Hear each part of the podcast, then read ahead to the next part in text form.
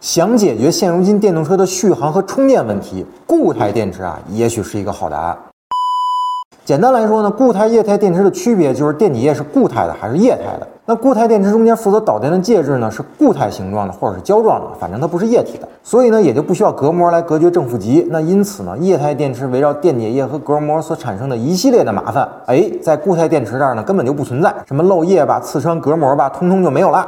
因此，固态电池才能更安全，顾虑呢也才能更小。什么形状吧、能量密度吧、温度范围吧、快充时间吧等等，这些平常需要严格控制的东西才能不受掣肘。但是，那以上这些固态电池的优势呢，都不是我们今天能够掌握和控制的。不过，它是我们可见的未来。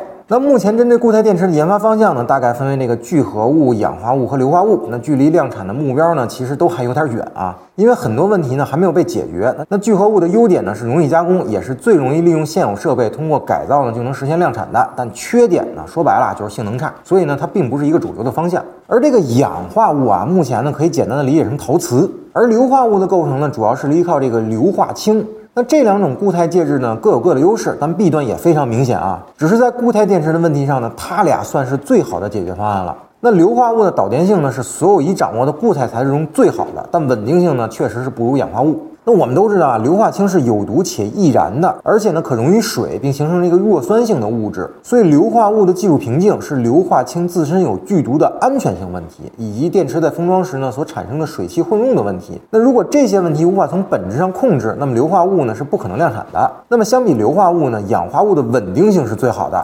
但它的导电性啊，那就有点拉胯了，大概只有液态电解质以及硫化物的十分之一、二十分之一的样子。那这是因为氧化物的内阻实在是太大了，并且呢还有好多问题也是需要攻克的难关。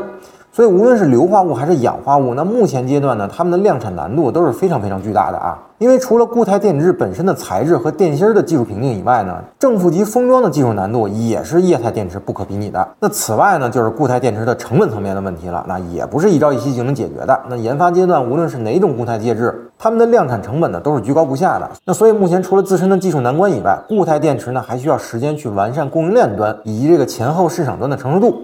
那当然了，这只是时间问题。那么固态电池的未来呢，一定是值得大家期待的。好了，那本期节目先聊到这儿。如果同意呢，您就点个赞；不同意呢，咱们评论区里继续讨论。